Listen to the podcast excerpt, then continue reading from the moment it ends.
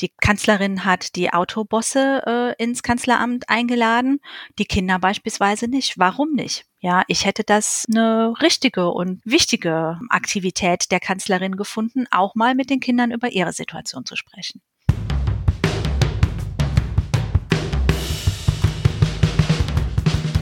Uns geht's ums Ganze. Uns geht's ums Ganze.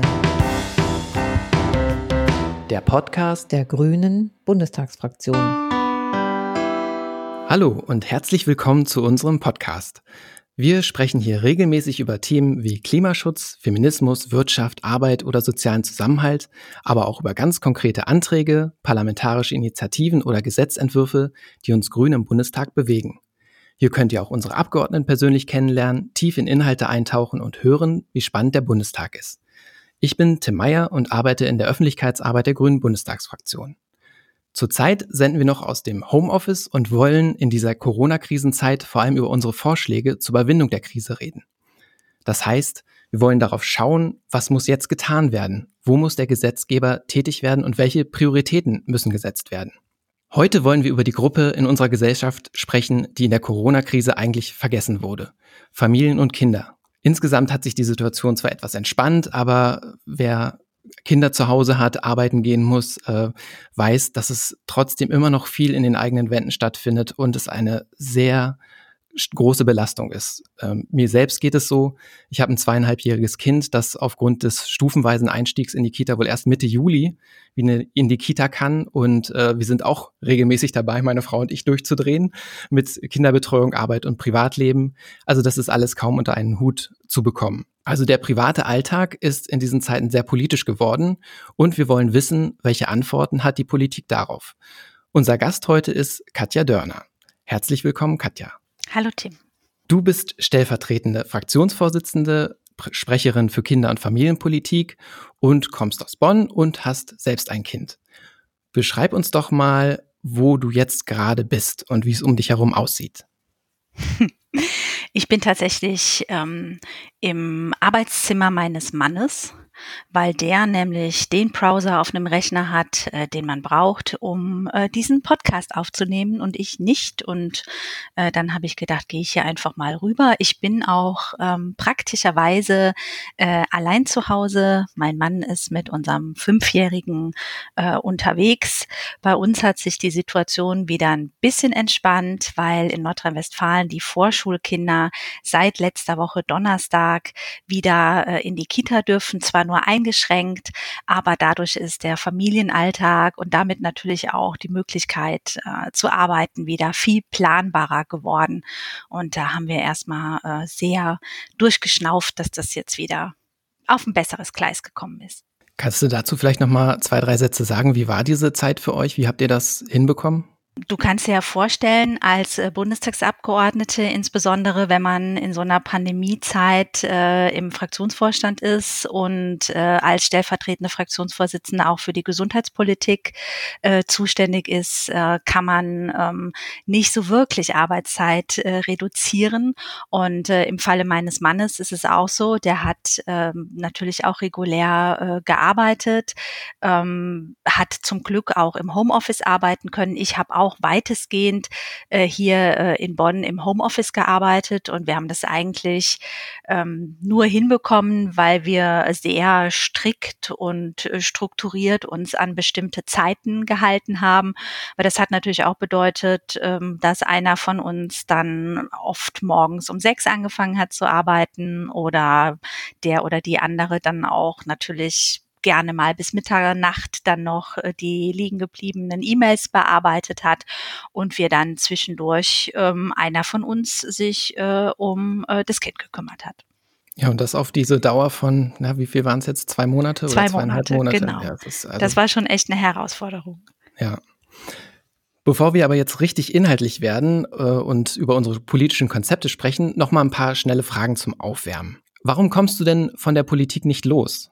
Also ich habe die Hoffnung, dass ich von der Politik auch mal ganz gut loskomme. Aber äh, zurzeit äh, gibt es natürlich gerade in der Kinder- und der Familienpolitik, die mir sehr am Herzen liegt, unheimlich viel zu tun. Und äh, das ist ja das Spannende an der Politik, dass man die Möglichkeit hat, selber was zu gestalten. Und das ist ein unheimliches Privileg. Und das möchte man natürlich machen, wenn man die Möglichkeit hat. Über was hast du dich in letzter Zeit gefreut? Ich habe mich ähm, sehr gefreut, äh, dass die Kitas jetzt in Nordrhein-Westfalen äh, sukzessive wieder öffnen, insbesondere weil äh, die Kinder wieder die Möglichkeit haben, mit anderen Kindern zu spielen. Das fand ich neben der ganzen Frage Vereinbarkeit von Beruf und Familie in den letzten Jahren wirklich äh, in den letzten äh, Wochen wirklich schlimm, dass die Kinder auch so isoliert waren und dass das jetzt besser wird. Das freut mich sehr. Über was hast du dich zuletzt richtig geärgert? Richtig geärgert habe ich mich, dass Werder Bremen immer noch auf einem Abstiegsplatz sitzt und äh, den vorletzte Spiel leider nicht gewonnen hat, weil damit wären wir in einer viel besseren Ausgangssituation, jetzt doch noch den Ligaerhalt zu schaffen. Bonn und Bremen? Alte Liebe. Ach so, okay. Gut, möchtest du nicht vertiefen? Hm, nö. Dein Lieblingsort im Bundestag? Mein Lieblingsort im Bundestag ist die Dachterrasse auf der Ebene, äh, wo die Säle der ähm, Fraktionen sind. Ähm, das ist einfach ein schöner Ort bei gutem Wetter, wo man sich treffen kann und mit den Kolleginnen und Kollegen schnackt. So ganz ungezwungen, mal für fünf Minuten Schwätzchen halten. Das ist einfach gut in so einem parlamentarischen Alltag. Und da eignet sich diese Dachterrasse ganz toll. Letzte Aufwärmfrage. Das möchtest du öfter hören. Das war jetzt mal eine richtig gute Idee von dir. Sagt das nie jemand zu dir? zu selten. Ich finde okay. tatsächlich äh, gerade in der Politik, ja, äh, alle äh, gucken doch sehr kritisch aufeinander und äh, das würde mir sehr gefallen, wenn ähm, alle auch mit einem positiveren Pick auf die Arbeit der jeweils, jeweiligen Kolleginnen und Kollegen gucken. Schaffst du das in deinem Team denn auch in die andere Richtung? Also ich hoffe das sehr und ähm, ich nehme mir das äh, immer vor und ich spreche auch mit meinen Kolleginnen in meinem Team darüber, ob sie das Gefühl haben, dass ich das adäquat wertschätze, was sie alles leisten, weil die leisten wirklich unheimlich viel. So, jetzt lass uns bitte etwas tiefer gehen und darüber reden, was für Familien und Kinder jetzt getan werden muss. In den vergangenen Wochen wurden ja viele Rettungsschirme aufgespannt und Hilfspakete auf den Weg gebracht. Das waren keine Frage wichtige und notwendige Maßnahmen, aber lange wurde von der Bundesregierung nur zwischen Wirtschaft und Gesundheit abgewogen und dabei hatte die Bundesregierung einen Teil der Gesellschaft nicht auf dem Schirm, nämlich Familien, Kinder, Jugendliche, Schülerinnen, Frauen, Alleinerziehende. Warum war das so? Also, dass das vielleicht so unmittelbar äh, im Krisenmodus äh, nicht ganz im Fokus war, das kann man vielleicht noch nachvollziehen.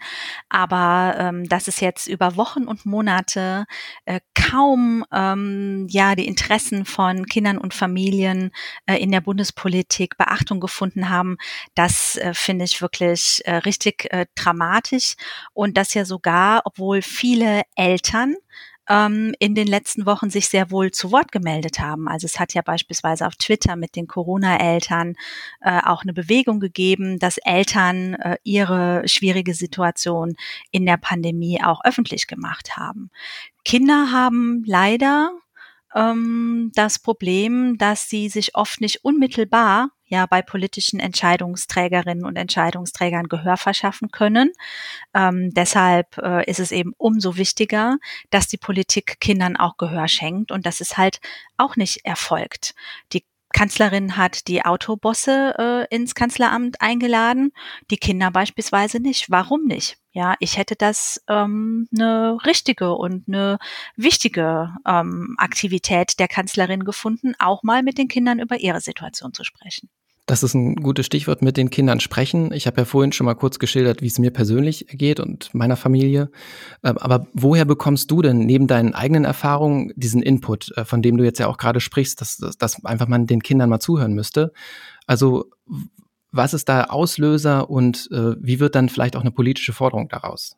Also zum einen bekomme ich natürlich unheimlich viel äh, Post von Eltern.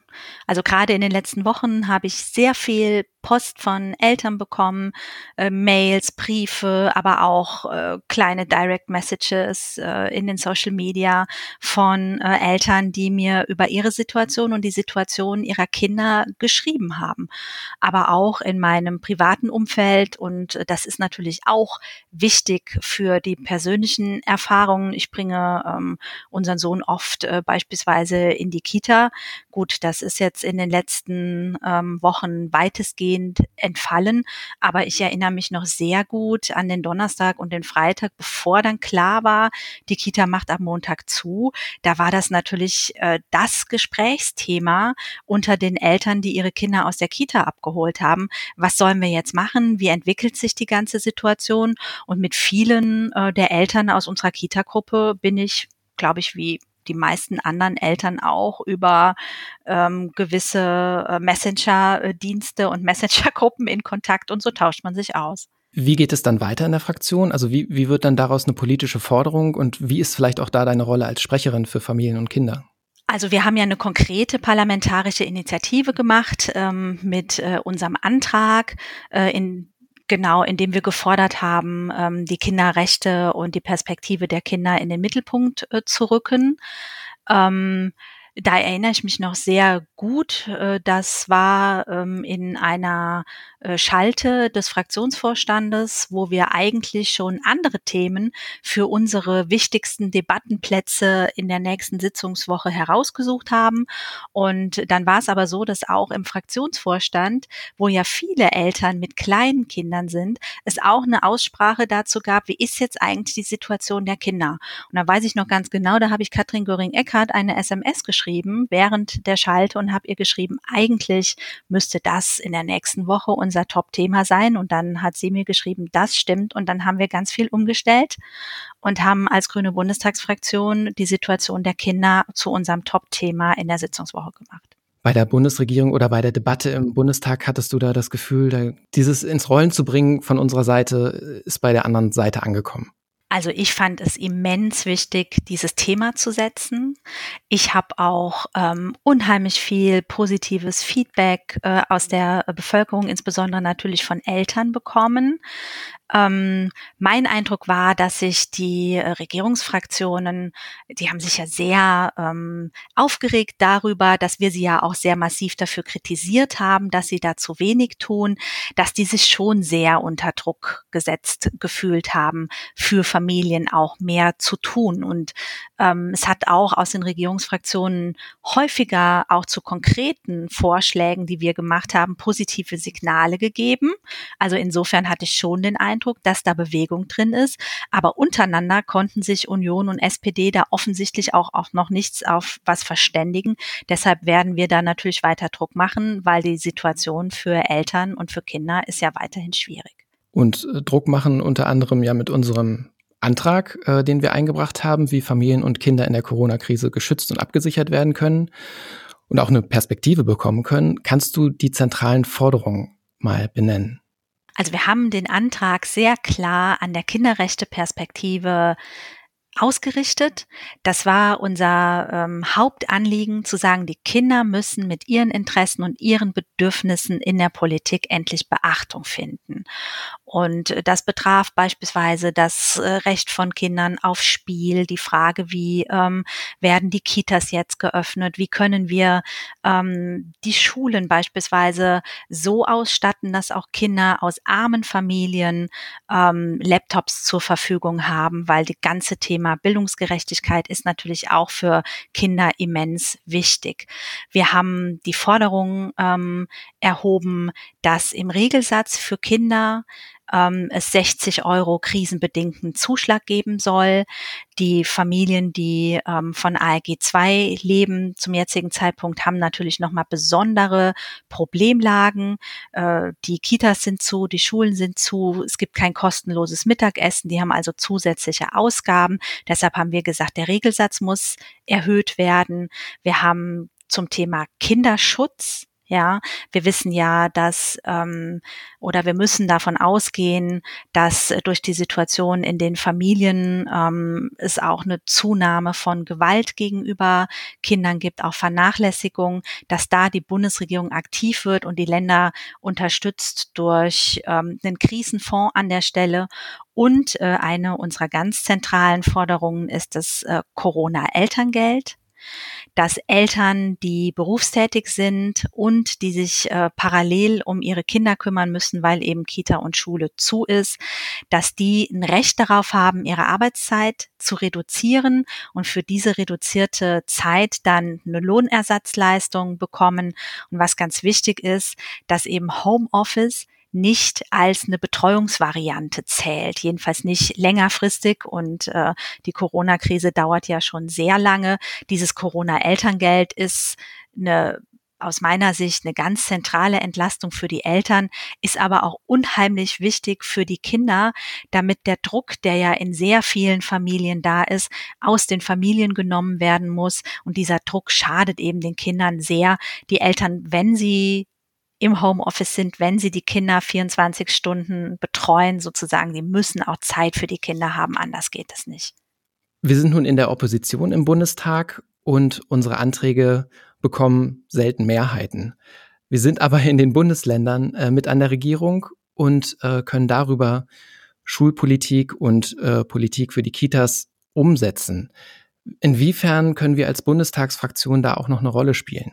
Also wir haben natürlich eine wichtige, auch koordinierende Rolle zwischen äh, den Bundesländern. Und das war jetzt in den letzten Wochen ähm, natürlich besonders notwendig. Wir haben beispielsweise uns immer wieder kurz geschlossen mit äh, den Familienministern der Länder, haben mit denen über die Frage diskutiert, was ist jetzt möglich mit Blick auf äh, Kita-Öffnung.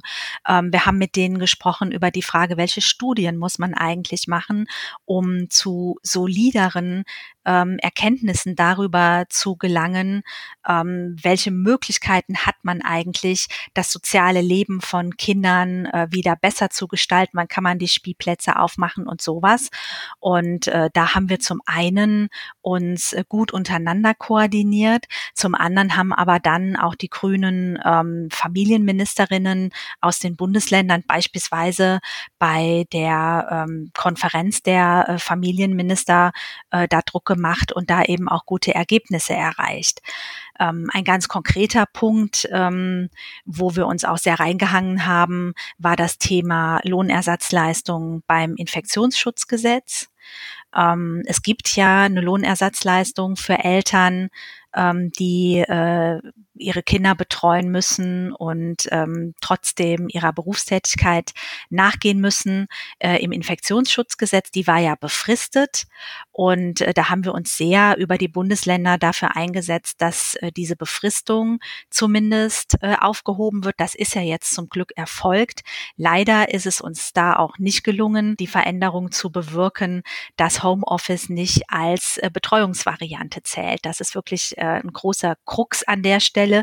Aber dass es jetzt überhaupt ja eine Lohnersatzleistung gibt, äh, da haben wir Grüne sowohl über die Bundestagsfraktion als auch äh, über unsere Bundesländer einen großen Anteil dran.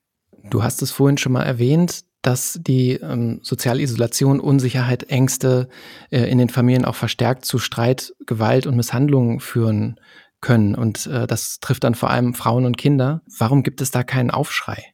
Es hat ja zum Glück in letzter Zeit in der Öffentlichkeit deutlich mehr Berichte gegeben. Viele Medien haben ja darüber berichtet, ähm, dass man davon ausgehen muss, dass es deutlich mehr Kinderschutzfälle gibt.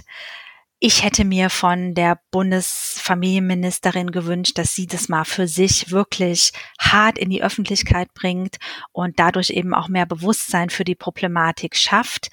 Ein Aufschrei muss ja ähm, äh, von jemandem angeführt werden, ja, und die betroffenen Kinder, ja, die können es ja gerade nicht tun. Und wir haben ja die äh, absolut problematische Situation, dass ähm, ganz viele Kinderschutzfälle, also Fälle, wo man davon ausgehen muss, dass Kinder vernachlässigt werden oder dass Kindern Gewalt angetan wird, die landen ja jetzt gar nicht beispielsweise bei den Jugendämtern oder bei Institutionen, die Kinder dann unterstützen und auffangen, weil meistens werden die Meldungen über solche Vorfälle ja von Erzieherinnen, Erziehern oder Lehrkräften gemacht und deshalb findet es jetzt nicht statt. Und äh, deshalb ist wahrscheinlich zum jetzigen Zeitpunkt auch äh, der Aufschrei nicht da, den wir eigentlich dringend bräuchten. Wir haben das auch zu einem Schwerpunkt in unserer Arbeit gemacht als Grüne Bundestag Bundestagsfraktion, diesen ganze Frage Gewalt, was muss jetzt eigentlich passieren? Gewalt gegen Frauen, aber natürlich auch Gewalt gegen Kinder. Und äh, da ist in der Corona-Krise aus meiner Sicht natürlich ja äh, körperliche seelische Gewalt äh, ganz äh, relevant. Sexueller Missbrauch natürlich auch aber auch die Frage von Vernachlässigung ja vernachlässigte Kinder in dieser Situation. Und wir müssen uns auch darauf vorbereiten dass ähm, unsere Hilfsorganisationen Hilfsinstitutionen ähm, so ausgestattet sind dass wenn es jetzt zunehmend Lockerungen gibt sie die Kinder auch gut auffangen können und um Kindern auch mehr Gehör zu verschaffen, wollen wir Kinderrechte im Grundgesetz verankern. Wir haben dazu im Juni 2019 einen Antrag, einen Gesetzentwurf eingebracht. Und die Bundesregierung wollte eigentlich auch bis Ende 2019 etwas vorlegen, aber die Kinder warten da bis heute drauf. Was würde es denn ändern, wenn wir Kinderrechte im Grundgesetz festgeschrieben hätten? Kinderrechte im Grundgesetz zu haben, würde nämlich bedeuten, dass Kinder bei allen sie betreffenden Angelegenheiten auch gehört werden müssen. Und das ist unser Anliegen, ähm, das eben auch im Grundgesetz so explizit aufzunehmen. Und das hätte bedeutet, dass in dieser Pandemiesituation diese krasse Vernachlässigung der Interessen von äh, Kindern, wie wir sie in den letzten Wochen erlebt hätten, nicht verfassungskonform gewesen wäre. Und das ist ja die Hoffnung, die wir mit der Grundgesetzänderung verbinden, dass die Beteiligungsrechte von Kindern deutlich gestärkt werden, dass auch der Schutz von Kindern äh, deutlich gestärkt wird und, äh, das ist uns auch sehr wichtig, dass wenn es zu Abwägungsentscheidungen kommt zwischen unterschiedlichen Grundrechten und äh, da eben die Rechte von Kindern äh, mit involviert sind, die Rechte von Kindern ganz vorrangig und ganz besonders und maßgebend in den Blick genommen werden müssen. Und äh, wenn das erfolgt wäre in der Corona-Pandemie, glaube ich, dass wir auch zu anderen Ergebnissen gekommen wären. Glaubst du denn, dass die Bundesregierung äh, da noch aktiv werden wird? Also es steht ja im Koalitionsvertrag drin und da haben ja alle Kinderrechte bewegte Menschen sich sehr drüber gefreut. Der Punkt ist halt, äh, es kommt ähm, nicht äh, in erster Linie darauf an, dass man die Kinderrechte ins Grundgesetz schreibt, sondern wie man die Kinderrechte im Grundgesetz formuliert. Und darüber können sich CDU und äh, SPD äh, leider nicht einigen. Und äh, da machen wir, und das ist uns ein ganz großes Anliegen, da machen wir auch Druck, dass die Kinderrechte im Grundgesetz so formuliert werden, dass sie auch einen tatsächlichen Mehrwert für die Kinder haben. Und da bin ich ehrlich gesagt sehr skeptisch, dass diese Bundesregierung das hinkriegt, weil äh, die Union an der Stelle doch extrem blockiert. Wir haben letzte Woche den Grünen Zukunftspakt vorgestellt, nachhaltiges Konjunktur- und Wirtschaftsprogramm. Wir wollen damit das Klima schützen, für neue Jobs sorgen, Wohlstand gerecht verteilen, die soziale Sicherheit und für sozialen Ausgleich sorgen. Wie sind denn Familien und Kinder in dem Zukunftspakt berücksichtigt? Also Familien und Kinder sind mit zwei sehr wichtigen konkreten Vorschlägen in dem Zukunftspakt berücksichtigt. Das ist zum einen ähm, jetzt in der Krise äh, zu reagieren auf äh, die äh, gestiegenen Ausgaben, die Familien im ALG-2-Bezug haben. Da sagen wir ganz konkret, wir wollen, dass der Regelsatz für die Kinder um 60 Euro erhöht wird, äh, weil beispielsweise ähm, das Mittagessen, das kostenlose Mittagessen in Schule und Kita aktuell ja entfällt. Und wir haben nochmal sehr stark gemacht äh, unseren Vorschlag mit dem Corona-Elterngeld, dass Eltern ein Recht darauf haben, in der derzeitigen Situation ihre Arbeitszeit zu reduzieren, für diese reduzierte Zeit einen Lohnersatz äh, zu bekommen. Und äh, dass äh, auch sehr klargestellt wird und klar ist, dass ähm, Homeoffice keine Betreuungsvariante ist, sondern dass wir damit wirklich äh, die finanzielle Situation der Familien absichern und auch Druck aus den Familien nehmen. Perspektivisch ähm, plädieren wir Grüne ja für die Einführung einer Kindergrundsicherung, also einer ganz anders äh, ausgestalteten grundsätzlichen äh, materiellen Absicherung von Kindern und die ist mit dem grünen Zukunftspaket eben auch ganz klar angelegt. Jetzt kommen wir langsam zum Ende und wollen uns noch mit ein paar privaten, schnellen Fragen abkühlen. Los geht's. Welches Buch hat dich zuletzt berührt? Ähm, das Museum der Stille. Wann bist du das letzte Mal geschwommen und wie weit? Gestern Nachmittag aber nur so drei Meter. Wo denn? Da muss ich jetzt doch nachfragen. Äh, Im Westerwald. Ich habe gestern ähm, einen kleinen Ausflug gemacht mit meinem Sohn und äh, da sind wir an einem Weiher gewesen und da haben wir sozusagen angebadet und sind äh, drei Meter geschwommen und dann war es uns aber doch noch zu kalt. Okay. Ich habe mir jetzt gerade die Badewanne vorgestellt. so eine große Badewanne habe ich ja. nicht. Was ist denn deine Anti-Corona-Aktion, um bei Laune zu bleiben? Ich habe jetzt tatsächlich äh, über eine ganze Weile Zoom-Konferenzen abends mit meinen besten Freundinnen gemacht. Äh, gerne auch mal mit einem guten Glas Wein und Chips und dann haben wir geschnackt und äh, den Tag Revue passieren lassen und dann war alles doch nicht so schlimm. Wen rufst du als erstes an, wenn du ein ehrliches Feedback willst? Meine Schwester. Von wem hast du eine Telefonnummer, auf die eine Freundin von dir neidisch ist? Das verrate ich nicht. Legitim. Dann wären wir wahrscheinlich sonst auch alle neidisch. Es ist zu trivial, deshalb. Das ist natürlich auch eine Frage, wo man so schön angeben kann und äh, eigentlich zeigt sich da doch auch Charakter, wenn man, wenn man das verschweigt. du hast das Stichwort Zoom-Videokonferenzen gerade schon genannt. Hast du nach einem Tag mit diesen Videokonferenzen abends überhaupt noch Lust, einen Film zu schauen? Oder eben in eine Zoom-Konferenz mit Freundinnen zu gehen? Also ich persönlich muss sagen, dass ähm, ich die Zoom-Konferenzen als eine deutliche Entlastung in meinem Arbeitsalltag empfunden habe und mir wirklich wünschen würde, dass ähm, wir das äh, für viele Gremiensitzungen beibehalten würden. Ich finde das einfach unheimlich praktisch. Mein Eindruck ist, die Leute kommen sehr auf den Punkt ja, man kann trotzdem sehr gut diskutieren. Man hat oft die weiten Wege nicht. Also ich äh, habe oft die Situation, dass ich von Bonn nach Berlin fahre für ähm, eine vierstündige Sitzung beispielsweise und da bin ich ähm, acht Stunden im Zug oder neun Stunden für eine vierstündige Sitzung. Und das per Zoom zu machen, das ist eine solche Arbeitserleichterung, dass äh, ich diesen Digitalisierungsschub, den wir ja jetzt auch äh, Corona-bedingt als grüne Bundestagsfraktion gemacht gemacht haben, das sollten wir unbedingt weiter betreiben. Unser Podcast heißt Uns geht's ums Ganze. Das ist auch das Motto der Grünen Bundestagsfraktion. Was bedeutet denn dieses Ganze für dich? Uns geht's ums Ganze bedeutet für mich, dass man wirklich alle Aspekte ähm, die relevant sind für eine politische Entscheidung, auch mit in die Entscheidungsfindung einbezieht.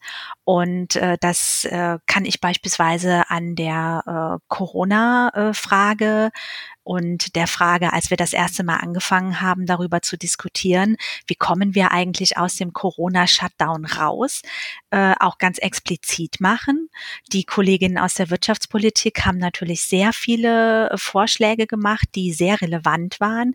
Die Bildungspolitiker haben viele Vorschläge gemacht. Und ich habe gesagt, aus Kinderschutzperspektive müsste man eigentlich Folgendes tun. Und diese Dinge alle zusammenzudenken und zu einer guten Entscheidung zu führen führen. Das bedeutet für mich, dass es uns ums Ganze geht, dass wir eben ähm, nicht nur ans Heute denken, dass wir nicht nur an eine bestimmte Personengruppe denken, sondern dass wir auch über den Tag hinaus denken und dass wir ähm, alle Menschen, die von politischen Bet äh, Entscheidungen betroffen sind und damit zu tun haben, auch mit in den Blick nehmen. Liebe Katja, herzlichen Dank für das Gespräch. Ganz herzlichen Dank auch von meiner Seite. Und uns bleibt noch zu sagen, beziehungsweise mir, bleibt uns treu. Ab jetzt alle zwei Wochen, immer mittwochs. Uns geht's ums Ganze. Hört einfach wieder rein.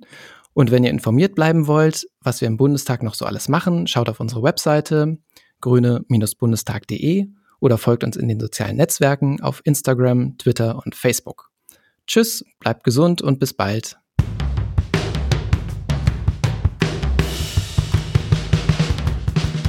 Uns geht's ums Ganze. Uns geht's ums Ganze. Der Podcast der Grünen Bundestagsfraktion.